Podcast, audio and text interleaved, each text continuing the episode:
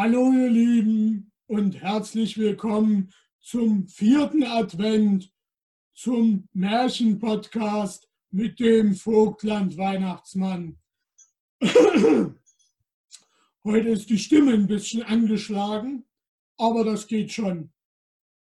Ich hatte euch ja schon angekündigt, das ist heute, ich trinke einfach mal was.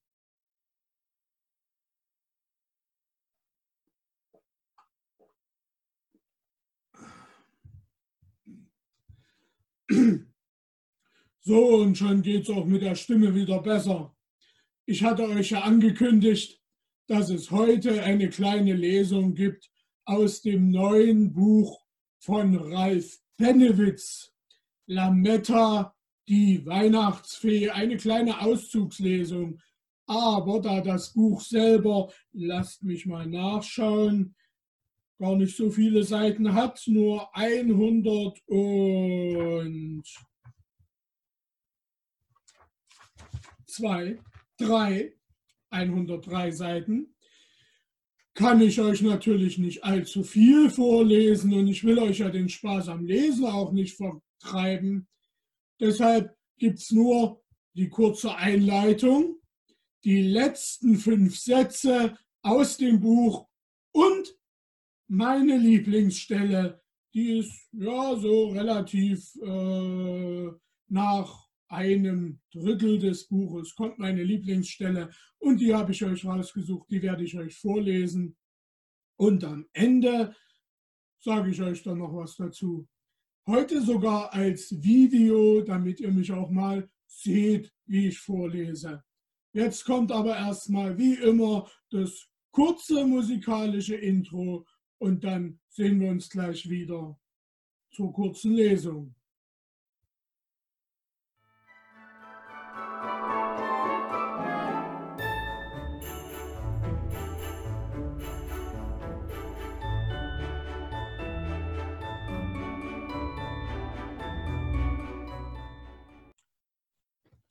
Da bin ich wieder und jetzt geht es auch gleich los. Also Ralf Benewitz Lametta, die Weihnachtsfee. Jeder weiß, zur Weihnachtszeit passieren wundersame Dinge. Damit meine ich nicht, dass plötzlich in den Geschäften massenweise Lebkuchen, Schokoladen, Weihnachtsmänner und allerlei andere Süßigkeiten zu hohen Bergen gestapelt die Eingänge versperren. Auch nicht, dass die Lehrer plötzlich keine Hausaufgaben mehr aufgeben. Nein, aber jedem ist sicher schon aufgefallen, dass die Luft erfüllt ist von süßen Düften, von lieblichen Klängen. Alles strahlt in hellem, ganz besonderem Glanz. Und obwohl es draußen meist recht kalt ist, empfinden die Menschen in dieser Zeit eine ganz besondere Wärme. Sie scheinen auch viel netter zu sein als sonst. Sie grüßen einander, wechseln freundliche Worte und finden es schön, wenn sie zusammen sein können. Der ganze Ärger, der die Leute das Jahr über geplagt hat, scheint mit einem Mal wie weggeblasen. So als hätte sich eine unsichtbare, kuschelweiche Decke über alles Schlechte gelegt. Und manchmal ist diese Decke noch nicht einmal so unsichtbar. Jeder hat so etwas schon einmal erlebt. Man wacht morgens auf, schaut aus dem Fenster und alles ist weiß. Wie friedlich auf einmal alles wirkt. Und nicht nur das, auch die Geräusche von der Straße sind auf einmal viel leiser. So einen Zauber gibt es nur zur Weihnachtszeit. Oder hat das schon mal jemand im Sommer gesehen? Du? Echt? Kann es sein, dass du gerade ein bisschen flunkerst? Ertappt. Nein, solche Wunder passieren wirklich nur in der Zeit rund um Weihnachten. Genau wie das, von dem ich jetzt berichten werde, von dem Wunder, wie es einem kleinen Mädchen passiert ist. Das war die Einleitung. Und jetzt verrate ich euch gar nicht viel, sondern springe gleich an meine Lieblingsstelle.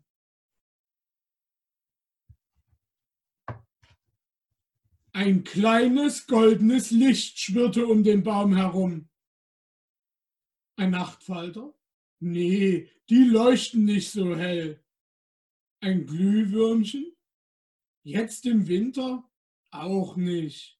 So leise sie konnte, trat sie näher. Nein, es war kein Nachtfalter, auch kein Glühwürmchen. Es war etwas, das sie noch nie gesehen hatte, wovon sie geglaubt hatte, es niemals sehen zu können. Es war ein winziges Geschöpf, kaum größer als Helenes Hand mit einem goldenen Kleid, goldenen Flügeln und einem Wuschelkopf mit goldenen, mit wirklich goldenen Haaren und mit einer schwarzen Augenmaske.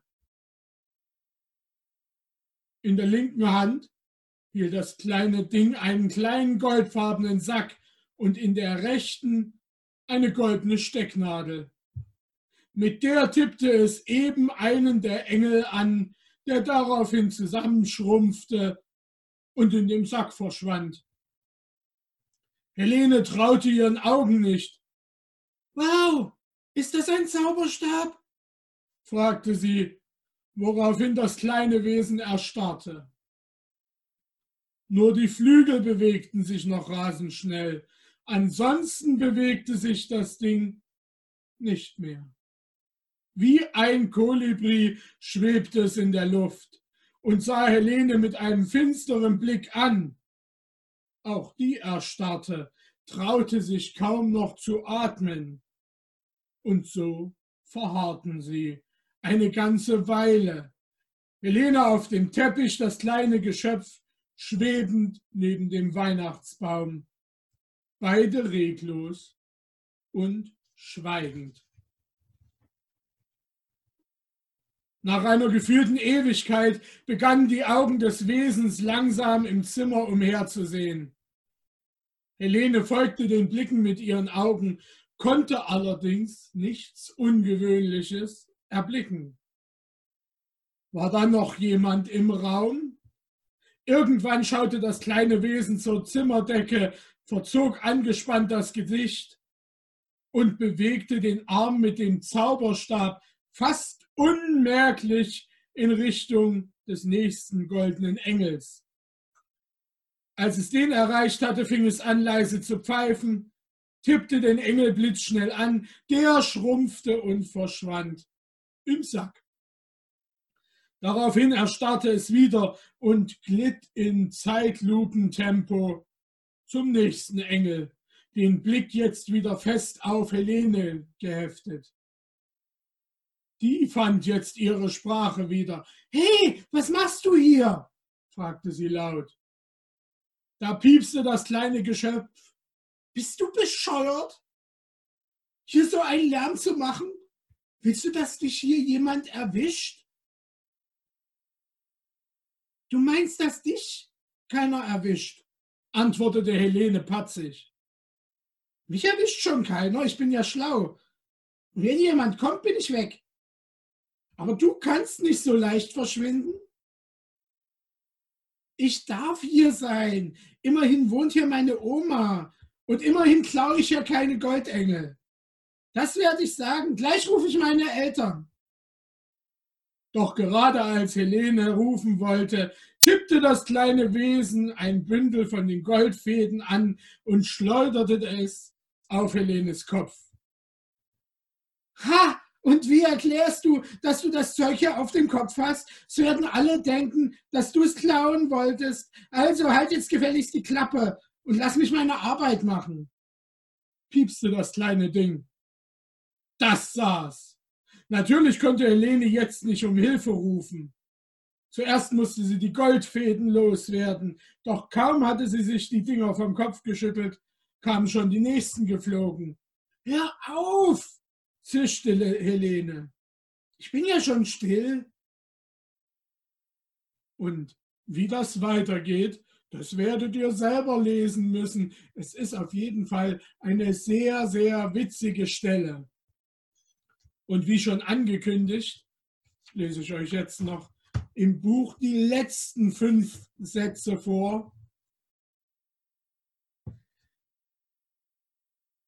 Wünschen wir der kleinen Helene, dass sie weiter so glücklich ist wie an diesem denkwürdigen Weihnachtstag und dass sie Lametta zum nächsten Fest wiedersehen wird. Solltet ihr zufällig die nächsten Weihnachtsferien in Weißenstein verbringen, haltet einfach mal die Augen offen. Vielleicht seht ihr die beiden ja. Und wer weiß, vielleicht passiert euch auch mal solch ein Wunder. Ich hoffe, ich habe euch jetzt neugierig gemacht auf das Buch Lametta, die Weihnachtsweh von meinem guten Freund Ralf Benewitz. Ich werde euch unten den Ralf Benewitz auf Facebook verlinken. Ich werde euch unten den Verlag verlinken, wo ihr das Buch auch bestellen könnt. Ich werde euch auch was sagen. Wenn ihr das Buch über meinen Facebook-Shop bestellt, dann habe ich mit dem Ralf ausgemacht, bekommt ihr das Buch sogar mit einer persönlichen Widmung, so wie ich das äh, Buch mit einer persönlichen Widmung bekommen habe. Die lese ich euch einfach noch vor.